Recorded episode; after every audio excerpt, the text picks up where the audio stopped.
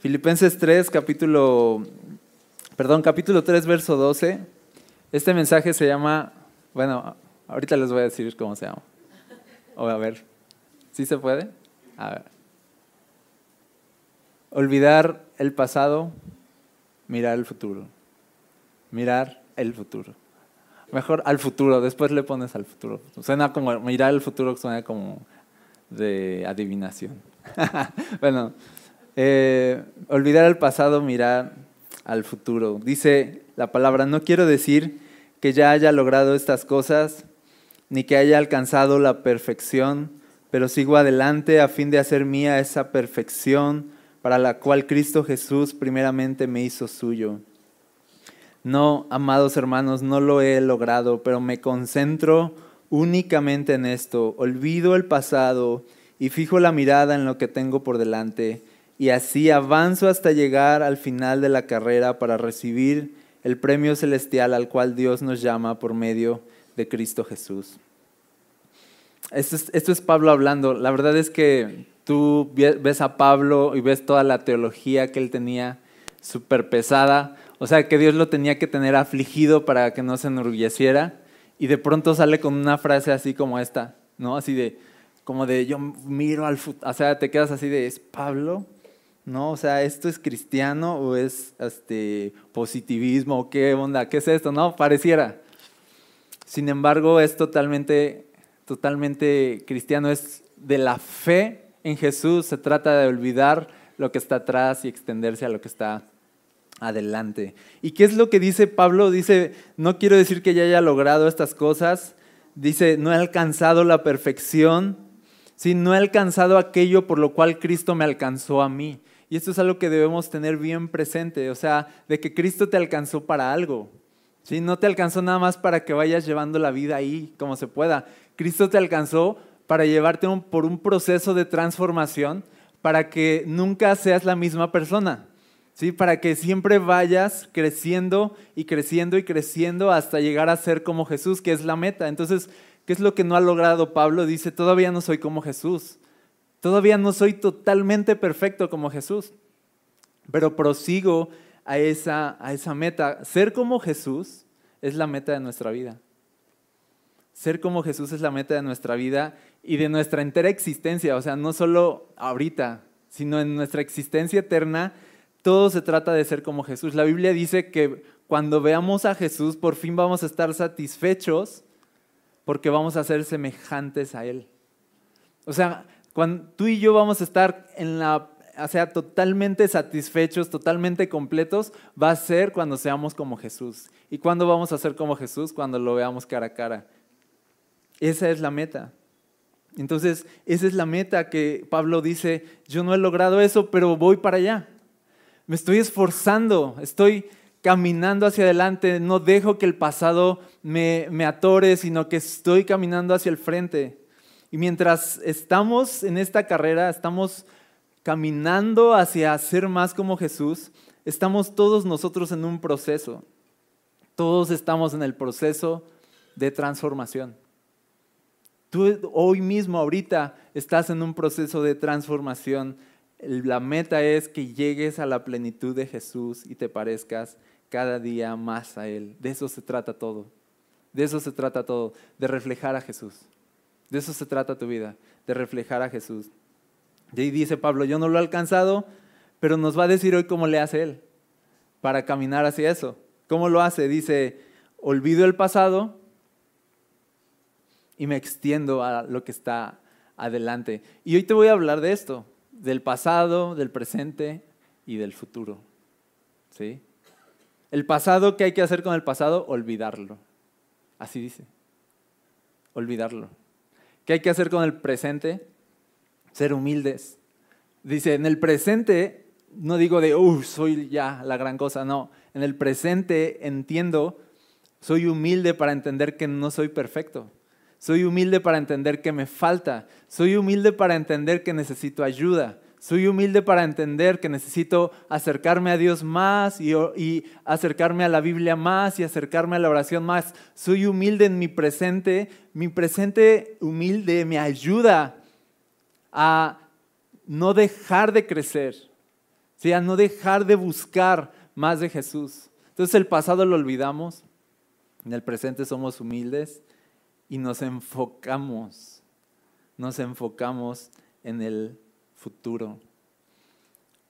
Ahora, esto, aunque no lo dice aquí, es un fruto del Espíritu Santo, es un fruto, es una consecuencia del poder de Dios sobre nosotros, poder vivir esta vida, de olvidar el pasado. A ver, ¿quién puede olvidar el pasado? ¿Sí? Sobre todo el pasado inmediato, sobre todo lo que te pasó hace unos meses y que te dejó marcado. O sea, ¿quién puede olvidar esas cosas? ¿Sí? ¿Quién puede ser humilde en su presente así de, oh, tengo que crecer? ¿O quién puede vivir mirando al... O sea, es un paquetote, o sea, es así de... No es así como bien fácil de vivir esta vida. ¿Qué es? Es fruto del Espíritu, es el poder de Dios sobre nosotros. Que para mí se me antoja muy parecido al dominio propio que habla la Biblia, el fruto del Espíritu, dominio propio, poder dominar cómo vives, poder dominar tu mente, o sea, poder decir, o sea, de, a ver, el pasado queda atrás, en el presente voy a ser humilde y me voy a enfocar en el futuro. O sea, eso es dominio propio. Eso es alguien que se sabe gobernar a sí mismo. Y eso solo lo logra el Espíritu Santo en nuestra vida. ¿Sí? No es una cualidad con la que naces. No es una cualidad humana. Esto que está hablando Pablo no es una cualidad humana. Tú lees esto y es muy difícil. Es muy difícil, pero es gracias al Espíritu Santo que lo podemos hacer. ¿Sale? Entonces, en el presente estamos conscientes de quiénes somos. ¿Sí? Es muy importante que tú hoy aquí, este es tu presente, este es mi presente, sepas quién eres. Sepas cuánto te falta. ¿Sí? Bien conscientes. Pensar con cordura, con humildad de nosotros mismos.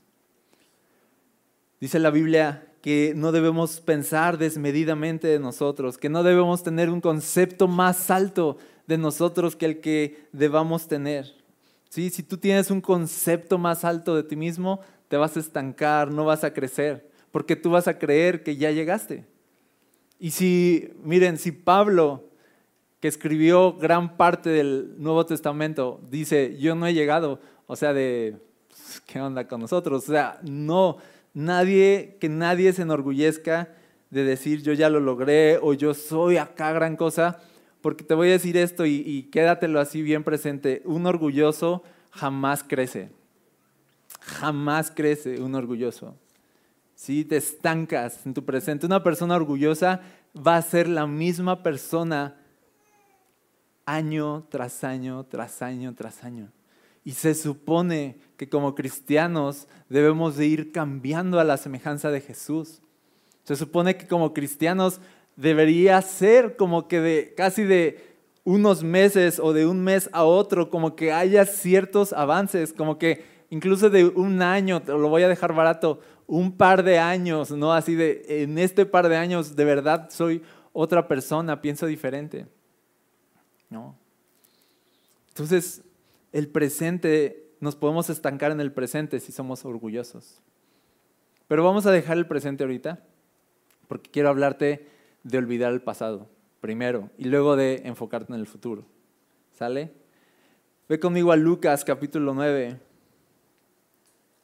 verso 61, y si no, lo, no tienes tu Biblia o no lo encuentras, no te preocupes, aquí lo puedes ver en la pantalla. Verso 61 dice, otro dijo, sí, Señor, te seguiré, pero primero deja que me despida de mi familia. Jesús le dijo, verso 62, el que pone la mano en el arado y luego mira atrás, no es apto para el reino de Dios. Olvidar el pasado, dejar el pasado atrás, lo dijo Jesús. Dice, si tú vienes a seguirme, si tú vienes así de, sí, yo voy a seguir a Jesús, yo quiero conocer a Jesús, y luego miras para atrás, de que, pero es que esto, pero es que este asunto, pero es que allá, pero es que mi pasado. Jesús dice así de, no hagas eso, no pongas la mano en el arado y luego mires para atrás, porque no eres apto.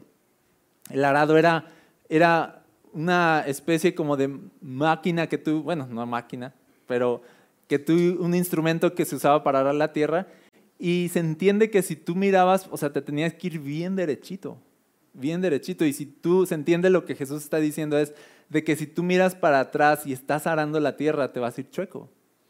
¿No? Y va a quedar mal tu trabajo. Entonces está diciendo, no, no puedes ser una persona desenfocada. No puedes ser una persona que está como que en una cosa pero está en otra. No, no puedes seguir a Jesús como que con un pie adentro y un, un pie afuera. Tienes que enfocarte en lo que está adelante 100%. Dice, no mires atrás.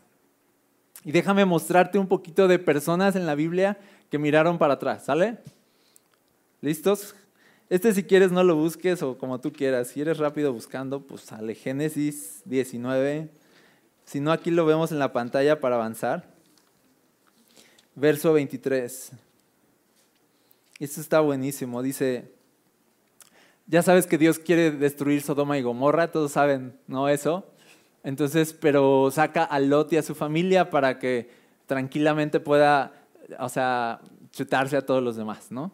Entonces ya viene un ángel por Lot y su familia y lo saca. Y les dice claramente, o sea, de vayan por todo el camino y no miren para atrás. ¿Se acuerdan? No miren para atrás. Entonces vamos a ver si hicieron caso. Lot, verso 23, llegó a la aldea justo cuando el sol salía en el horizonte. Enseguida el Señor hizo llover de los cielos fuego y azufre ardiente sobre Sodoma y Gomorra. Las destruyó por completo junto con las demás ciudades y aldeas de la llanura. Así arrasó a todas las personas y toda la vegetación. Verso 26. Pero la esposa de Lot miró hacia atrás mientras lo seguía y quedó convertida en una estatua de sal. ¿Qué rayos acaba de pasar? Como una estatua de sal. No me pregunten así la teología de qué significa la estatua de sal. O sea, no sé, es una estatua de sal. O sea, o sea, así le fue, así le fue. No sé si Lot se la llevó a su casa, así de, así de, aquí está su madre, hijos, ¿no? O sea, y pásame la sal, así de, agarraban, así de, o sea, no sé. ¿Qué rayos pasó ahí? Pero, pero miró para atrás. Miró para atrás. Es muy peligroso mirar para atrás. No está bien mirar para atrás. Si te aferras a lo que fue, nunca podrás alcanzar lo que puede ser. Nunca. Y te quedas ahí como una estatua paralizado, estancado, inservible inservible. Vivir mirando hacia atrás es vivir una vida inservible. Es vivir una vida, o sea, que no sirve para nada. Y por eso Jesús dice, ¿quieres seguirme? No mires para atrás, si no, o sea, no vas a crecer, no eres apto para esto. No va a funcionar esto. Y muchos viven, muchos vivimos así de mal a veces nuestra vida porque no dejamos de mirar hacia atrás. Y nuestras vidas se vuelven inútiles como una estatua. Como una estatua. Está mal mirar hacia atrás. Por muchas razones. De entrada, porque Dios te está poniendo enfrente lo que Él quiere para tu vida. Y eso es lo único que puedes de verdad alcanzar. El pasado nadie puede ir. El pasado nadie lo puede arreglar, el pasado nadie puede resolver asuntos. O sea, mirar atrás es una cosa absurda, es absurdo. No hay nada que puedas hacer ahí. Puedes hacer algo en tu presente y puedes enfocarte en el futuro, pero tu pasado es pasado. Entonces, si te aferras a lo que fue, nunca podrás alcanzar lo que puede ser.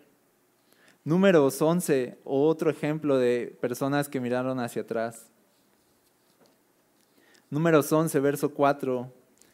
Está el pueblo de Israel en el desierto, Dios lo sacó de Egipto, de la esclavitud, tú sabes, con plagas, con el poder de Dios. Ahora están en el desierto, camino a la tierra prometida. Y fíjate lo que pasa. Aquí en mi versión dice, entonces la gentuza extranjera que viajaba con los israelitas comenzó a tener fuertes antojos por las cosas buenas de Egipto. Y el pueblo de Israel también comenzó a quejarse, así como que los extranjeros empezaron de, ah, Egipto, ah, qué padre era Egipto, y ahí todo lo, que, lo bonito que había. Y entonces los israelitas empezaron también a quejarse y dice, oh, si tuviéramos un poco de carne, exclamaban. ¿Cómo nos acordamos del pescado que comíamos gratis en Egipto? Y teníamos todos los pepinos, los melones, los puerros. ¿Qué, qué son los puerros? ¿Poro? Ok, ¿qué son los poros? Luego me explica. Las cebollas. Las cebollas sí sé. Y los ajos también. Dice, teníamos todos los ajos que queríamos. ¿Ok? Pero ahora lo único que vemos es este maná, o sea, que era un alimento que literalmente caía del cielo de manera milagrosa. Fíjate qué tontería, o sea, están aborreciendo la provisión diaria, constante, milagrosa de Dios en el desierto. Y así de, oh, solo tenemos esto. ¿Por qué están aborreciendo su presente?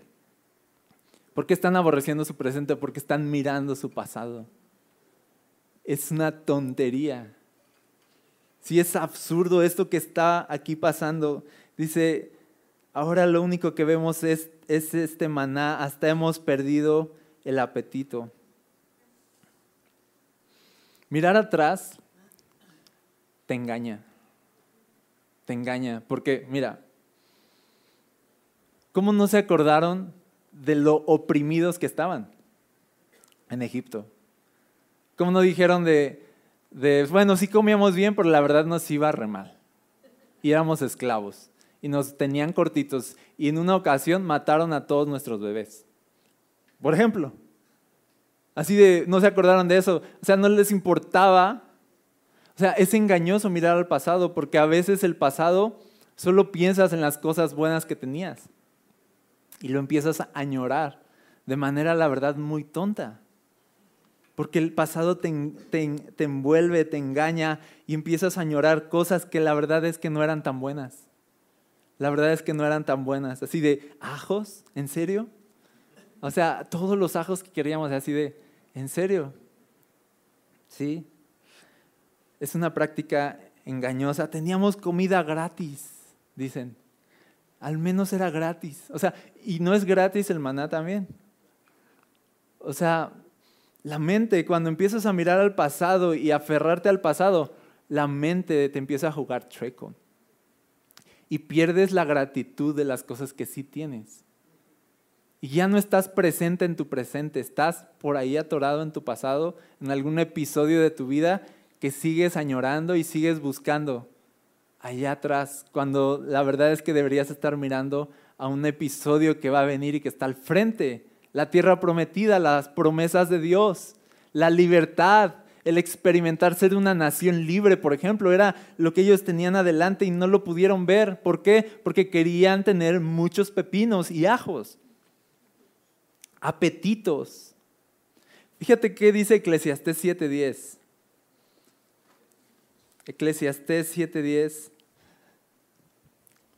dice, no añores viejos tiempos, no es nada sabio. Lo voy a traducir porque ya me gustó decir esto hoy. Es tonto. No añores viejos tiempos, no es nada sabio añorar lo que fue. O sea, añorar lo que fue, añorar el lugar del cual Dios te sacó, añorar tu vida de pecado, añorar las cosas que viviste antes, es la verdad una afrenta contra Dios, porque Él tiene un futuro para ti adelante. Él tiene así de, mira, quiero esto para ti, tengo estos planes para ti. Acuérdense que la Biblia dice, yo tengo planes de bien y no de mal para darles un futuro, una esperanza. Y, nosotros escuchamos eso de, esto es lo que está adelante y estamos así de, ah, ok, pero es que yo me acuerdo y así de, o sea, ¿qué estás pensando? O sea, ¿por qué quieres tanto ese pasado que al final te destruyó, al final hizo tantos estragos en tu vida, en tu familia, solo porque tienes un apetito y es una afrenta contra Dios, es despreciar a Dios. No quiero este maná. No quiero este maná porque quiero lo que antes tenía. Y fíjense, cuidado con rechazar los planes buenos que Dios tiene para tu vida por añorar una vida guiada por tu apetito. Cuidado con rechazar los buenos planes que Dios tiene en el futuro para ti por añorar una vida de lo que se te va antojando. Y hay muchos ejemplos de esto. Gente que añoró una vida conforme se le fue antojando. Por ejemplo, Esaú. Él tenía la bendición, la primogenitura, y se le antojó un plato de lentejas. Hablando de comida y de ajos y eso. Un plato de lentejas. Un potaje, me gusta como dice la otra versión. Un potaje, o sea, se me antoja. Sí, un plato de lentejas y Esaú perdió todo y cambió todo lo que Dios tenía para él por un plato de comida, por un momento de disfrutar algo. Y perdió todo y dice, y después se quiso arrepentir. Dice, y ya no pudo, aunque procuró con lágrimas hacerlo. Otra persona que perdió todo por hacer las cosas a su manera y desobedeciendo a Dios fue Saúl. Y Dios lo cortó definitivamente porque no fue obediente a Dios. Son personas que simplemente se guiaron por sus apetitos, se guiaron por, por, su corazón, hicieron lo que a Dios le desagradaba, rechazaron los planes que Dios tenía para ellos y al final se quedaron atorados, estatuas, estatuas, inservibles. Ya no había más para ellos. El pueblo, tú sabes que este pueblo que se quejó, Dios tuvo misericordia de ellos, pero al final Dios ya no los metió a la tierra prometida, ¿te acuerdas? No los metió. Ninguno de los que estuvo en Egipto, a excepción de Caleb y Josué, pero ninguno de ellos entró a las promesas de Dios. Ninguno de ellos. Simplemente Dios les alargó la vida, les alargó la vida por misericordia, pero nunca heredaron nada. ¿Por qué? Porque se la pasaban añorando su pasado. Porque vivían pensando en las cosas que quería aquí su vientre y no las cosas que quería Dios para ellos. Dios quería hacerlos libres, pero ellos querían seguir siendo esclavos. Mira, Dios tiene planes para tu vida, si lo sabías. Y Dios tiene planes grandes, buenos para tu vida, un futuro, una esperanza, cosas buenas. No te pierdas esas cosas. No te pierdas esas cosas. No suplantes esos planes que Dios tiene para ti con tus propios planes y tus propios deseos. Es mejor decirle a Dios, mira Dios, yo quiero esto. Sale así concretamente. Yo le digo a Dios, o sea, a mí me gustaría así. a mí me gustaría azul. ¿Sí? Y le digo, y a mí me gustaría así y así y así. Pero al final haz tu voluntad en mi vida. O sea, no me hagas caso, mejor prefiero tus planes. Pero eso no me quita de que a veces yo le platico los míos. ¿Sí? Aunque se ría. ¿Sí? Ya la pasamos bien un rato así de, pues no era así, ¿verdad? No, pues no, bueno, está bien. Pero es mejor rendir a Dios tus deseos y decir, sí quiero mucho esto, sí quisiera mucho esto, pero prefiero lo que tú tienes para mí. Entonces no mires atrás, es engañoso, es peligroso, te estanca, te engaña, te hunde, te hace que te pierdas de lo que Dios tiene para ti. Entonces este fue un mirar al pasado para añorar cosas buenas. Pero a veces también miramos al pasado de otras personas, de lo que les pasó a otras personas. ¿Sí? Y eso también te estanca. Como de, le pasó esto, me va a pasar a mí. A mí también me va a pasar igual. No sé si les ha pasado. De, ah, acabó así su vida y tú dices, así yo voy a acabar. No sé si son tan pesimistas como yo a veces.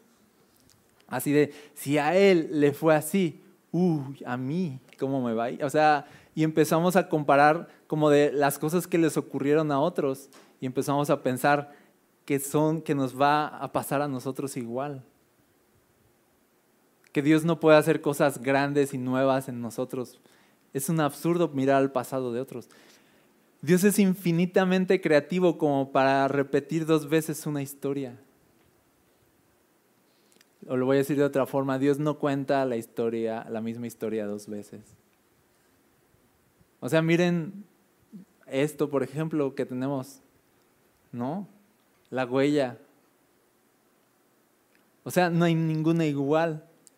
¿No les dice algo ese mensaje así como de Dios no necesita hacer producciones en masa, así de a ver qué historia voy a escribir para fulanito de tal? Pues la misma de así la historia 33. No, o sea, no, o sea, Dios tiene una historia singular para tu vida. No necesitas, no pierdas tiempo pensando de me va a pasar igual que a otros. O si Dios le hizo así en el pasado, pues le tiene que volver a hacer así conmigo también, ¿no? Y estar esperando las cosas que ya pasaron, en vez de estar esperando cosas nuevas, cosas que nunca se han visto, cosas grandes, cosas de, oye, Dios puede hacer algo grande en mi vida. No me importa que a los demás no les fue así. No me importa que los demás, de hecho la Biblia dice que si bien podemos mirar al pasado, por ejemplo en la Biblia, es para aprender de los errores de otros, no para asustarnos, no para decir, oh, me va a pasar así, es para aprender y caminar al frente. Y no hacer las mismas tonterías que hicieron otros, tú hacer tus propias tonterías y descubrir que Dios tiene planes buenos para ti adelante. Entonces miramos el pasado para ver las cosas buenas que había. Miramos el pasado para ver el pasado de los demás. Pero también a veces miramos el pasado para ver el pasado malo. Y esto es bien terrible.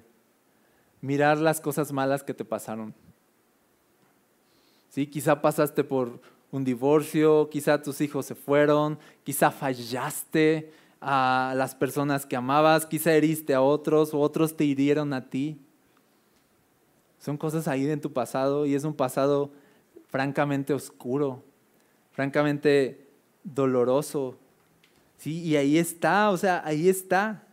Y miramos ese pasado y es malo y es, y es doloroso y nos deja marcados. Pero fíjate lo que dice 2 de Corintios capítulo 5, verso 17.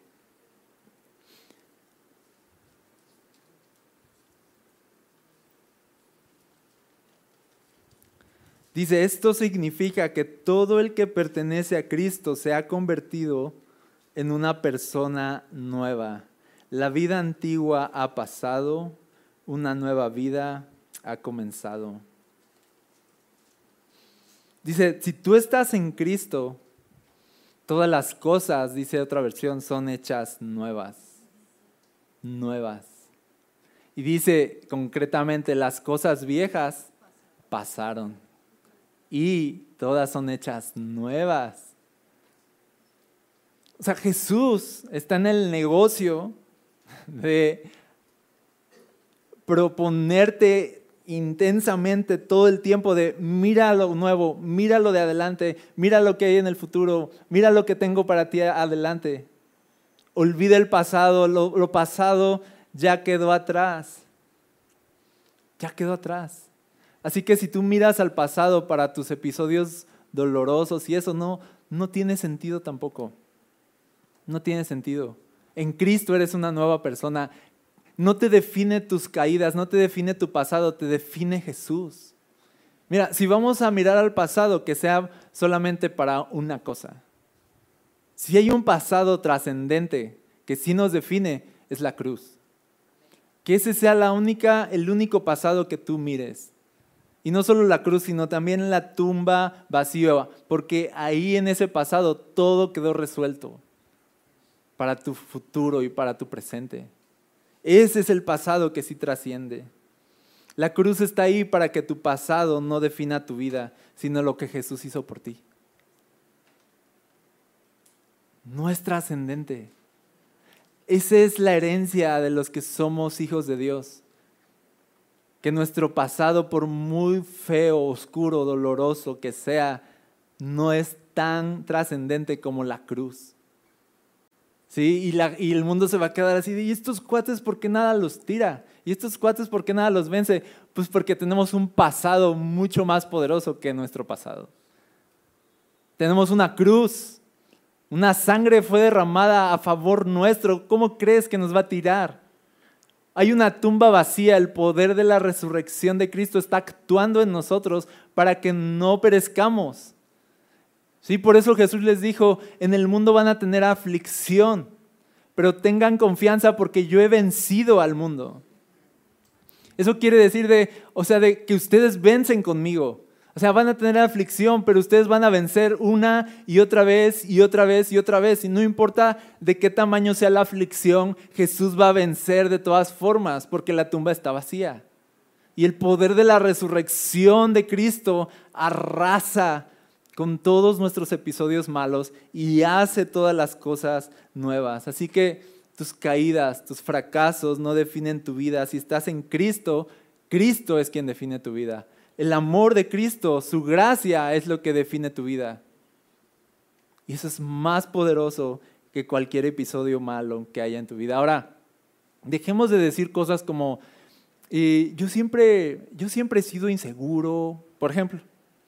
No es que yo siempre he sido, ponle ahí lo que tú quieras. Eso es también mirar al pasado y dejar que las cosas que fuiste te definan por siempre. No, ¿por qué no decir de, yo, o sea, yo fui esto, pero en Cristo soy una nueva persona y estoy listo para alcanzar las cosas que Él tiene para mí en el futuro? Voy a ser otra persona. ¿Por qué no pensar así? ¿Por qué no pensar así? Y dejar de decir, yo siempre he sido este enojón desde chiquito, desde chiquito me hubieras visto. Le aventaba la mamila a mi mamá. Así decimos, ¿no? o sea, ¿y qué importa? En Cristo, el poder de la resurrección de Cristo, esa tumba vacía está ahí. Y Él a Cristo, está, dice la Biblia, actuando en nosotros para que estas cosas no nos venzan. Para que donde hay muerte haya vida. Para que donde hay quebranto haya sanidad. Para eso está la tumba vacía para que no quedemos postrados, sino que nos levantemos una y otra vez y otra vez y otra vez. ¿Sabes por qué? Porque Cristo sigue vivo y Cristo sigue trayendo vida donde hay muerte y Cristo sigue siendo luz en la oscuridad. No tenemos por qué quedarnos atrás. No tenemos por qué estancarnos de yo soy esta persona, o sea, de sí soy esta persona, pero ¿quién no, quién no aborrece su propia persona? A ver, levante su mano quien dice, no, yo sí me caigo bien a mí mismo. O sea, no nos quedamos bien porque nos conocemos bien. Sí, es así, a veces, o sea, yo sí me caigo bien poquito, ¿sí? O sea, pero es así de, pero yo sé que hay cosas de mí que odio. Hay cosas de mí que no me gustan. ¿Sí? Y que hablo conmigo mismo a veces así, Daniel, ¿qué onda contigo? O sea, ¿qué onda contigo? Ya basta. ¿No? ¿Sí? ¿Lo has hecho? O sea, ¿de qué pasa conmigo? Otra vez esto. ¿O por qué estás pensando así? Otra vez así. ¿Sí? Hay cosas de mí que yo odio y yo quiero ser diferente. Y la Biblia me dice que puedo ser diferente en Cristo Jesús.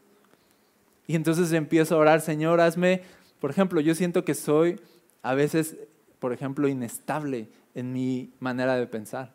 A veces. Tengo mis periodos, pues, así como de, oh, ¿no? Entonces, yo le, digo, le he dicho a Dios en los últimos días así de, hazme una persona de una mente poderosa, le he dicho. Así de, quiero ser poderoso en mi mente, o sea, de verdad. Estoy harto de no ser fuerte en mi mente. Quiero ser fuerte en mi mente. Hazlo tú. Dame tu Espíritu Santo y yo sé que es posible. Porque la Biblia me dice que no tengo que estar estancado en lo que fui, sino que en Cristo Jesús tengo la oportunidad de ser otra persona nueva. Y eso es lo que decía Pablo, yo no he alcanzado todavía esa persona nueva que yo sé que debo ser, no lo he alcanzado, pero me estoy extendiendo adelante y estoy olvidando el pasado y no voy a dejar que me defina lo que he sido, sino lo que puedo ser en Cristo Jesús. Y ya sé que están pensando así de, ¿este es el mismo pastor? me suena así como muy motivacional. Qué bueno que estés motivado. ¿Sí? Es la Biblia. Es la Biblia y, a veces nos estancamos bien feo y a veces no crecemos en nuestra fe porque estamos haciendo las cosas mal aquí. Cosas tan simples que... Y entonces Pablo nos da un consejo y nos dice, miren, yo no lo he alcanzado, pero les voy a decir lo que estoy haciendo. ¿Ok? Apunten. Olvido el pasado y me extiendo al futuro.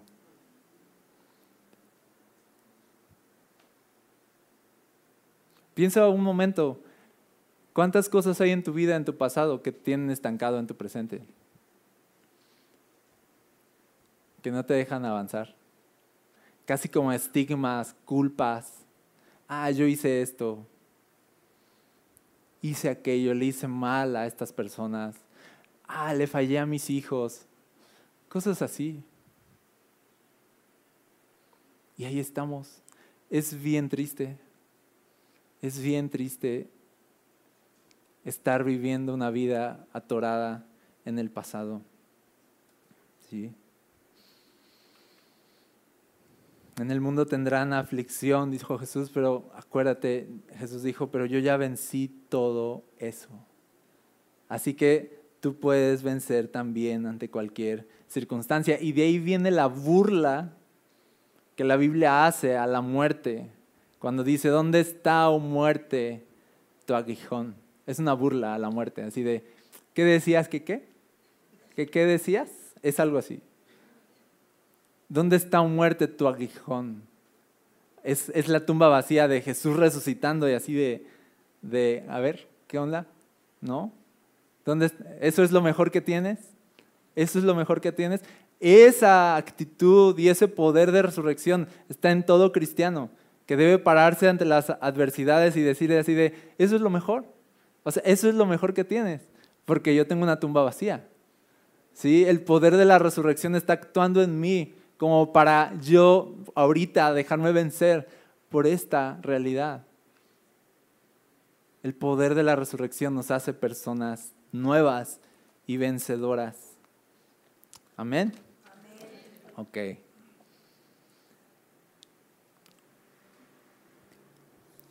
Hablemos poquito del presente ahora. Eclesiastés 7:13. Y ahorita nos vamos al futuro. Eclesiastés 7:13 dice, acepta el modo en que Dios hace las cosas, porque ¿quién puede enderezar lo que Él torció? o sea, estos versículos son así de, o sea, te dejan desarmado. Te dejan desarmado. O sea, no añores el pasado. Ya leímos ahorita, ¿no? Porque no es sabio. Y luego dice otra vez Eclesiastés, y acepta el modo en que Dios hizo las cosas. Acepta tu presente. ¿Sabes qué tenemos que aprender a aceptar nuestros desiertos? O sea, el pueblo estaba ahí en el desierto con maná, la verdad, viviendo en la gloria de Dios y eligió vivir en el pasado, porque no les gustaba la manera en que Dios estaba haciendo las cosas en su presente. Pero debe llegar un punto, escucha esto, donde empieces a agradecer por tu presente y por tus desiertos, por tus aflicciones. Porque no puedes hacer nada. ¿Quién puede enderezar lo que Dios torció? ¿Quién puede hacer que Dios no quiera hacer las cosas de la manera en que ya las hizo? Dice, acéptalo, acepta tu presente. O sea, no para decir de, ya así me voy a quedar, ya vimos eso. Pero sí tiene que llegar un punto de que agradezcamos. Gracias por el maná, Dios. Sí estoy en un desierto, sí no hay ajos, sí, sí no hay pepinos suficientes. ¿Sí me explico? Pero gracias por este desierto, porque este desierto me está llevando a mi futuro a lo que tú tienes preparado para mí. El desierto no se supone que fuera para destrucción, sino que iba a ser un proceso de transformación. Estás pasando un desierto, muchas felicidades. Estás en un proceso de transformación. Dios no te está haciendo pasar por esa aflicción para matarte, aunque parece. Parece, o sea, a veces parece de, Dios, ¿me quieres matar o qué pasa contigo? ¿Sí? Parece que Dios nos quiere matar, pero en realidad solo nos está procesando y nos está preparando para nuestro futuro. Eso es lo que hay que hacer en el presente, aceptarlo.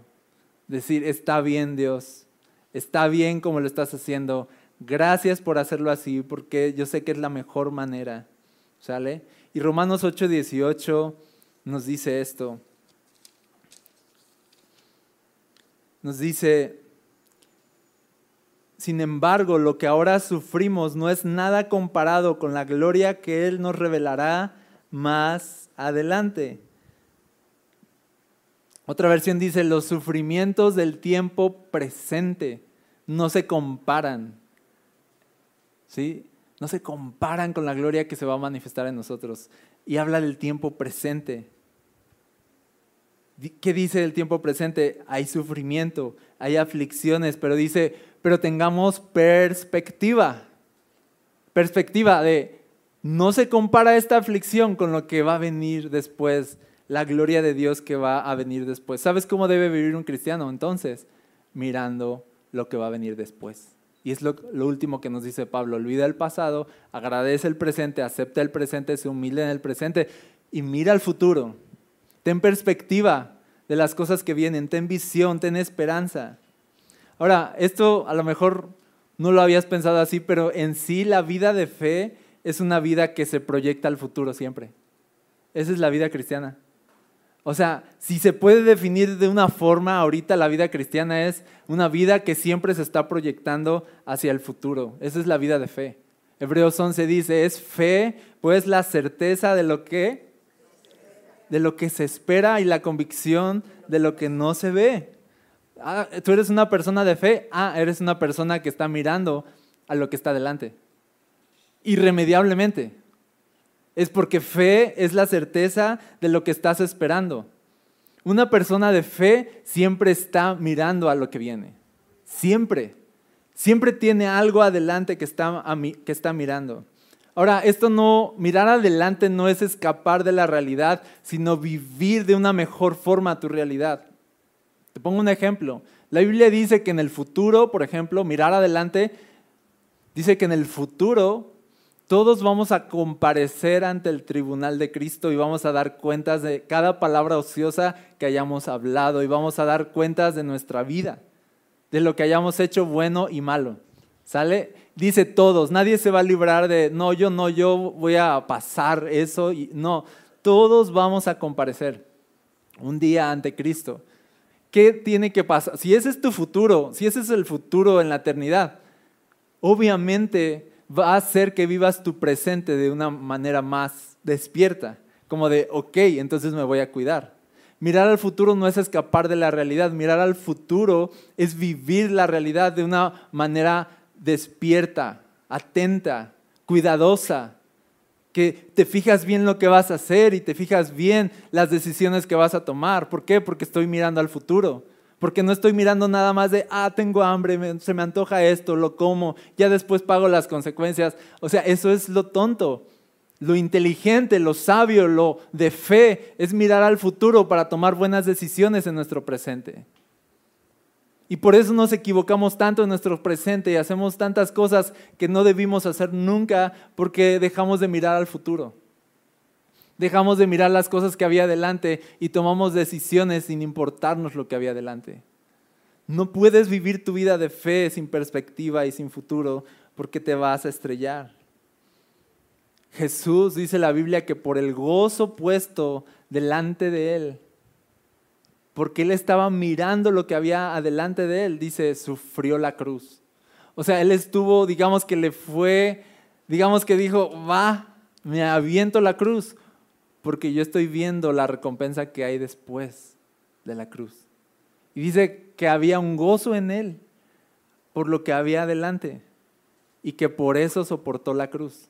¿Sabes por qué no soportamos nosotros nuestras cruces?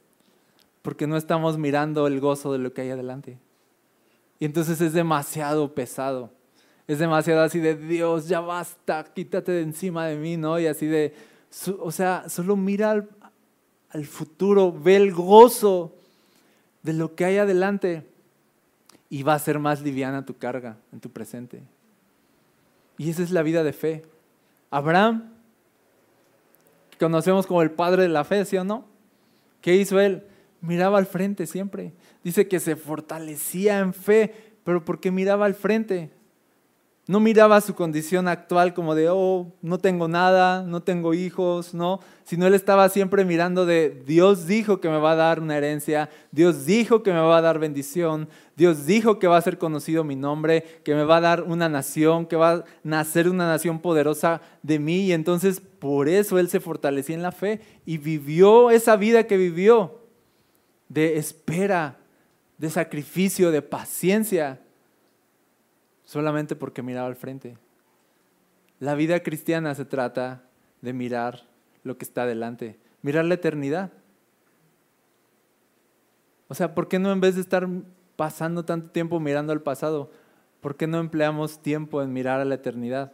Cuando miras la eternidad, te das cuenta que en 100 millones de años, por poner tiempo, ¿ok? En 100 millones de años, no, ni en 100 millones, en cinco mil años, lo que estás viviendo ahorita no va a importar.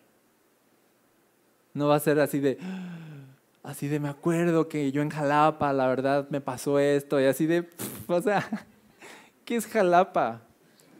¿Sí? Va a decir la gente en la eternidad así de, ¿qué es Jalapa? ¿Qué estás diciendo? O sea, ¿Jalapa? No, yo cuando, no, pues yo en mi mi familia o mi matrimonio, así de, ¿qué, o sea, ¿qué es eso? O sea, en cinco mil años, acuérdense que ya no va a haber matrimonios allá. Entonces, en cinco mil años va a ser así de, ¿matrimonio? ¿Sí? No, es que mis hijos, lo que pasa, o sea, no va a importar. Y obvio no es escapismo, ese escapismo es realidad, es entender de, de veras te vas a sabotear, o sea, te vas a sabotear la vida pensando así, o sea, todo el tiempo en lo que fue, en lo que hiciste, en lo que pasó, en vez de proyectarte al futuro y ver lo que Dios tiene. ¿En serio te vas a sabotear la vida así? ¿En serio vas a decir hasta aquí llegué? ¿En serio vas a detenerte ahí cuando hay mucho más allá adelante? No hagas eso. No sabotees tu propia vida mirando al pasado. Mira adelante. Y dice aquí Pablo, y, nos vamos con esta, que nuestra cita del inicio, porfa. Filipenses 3.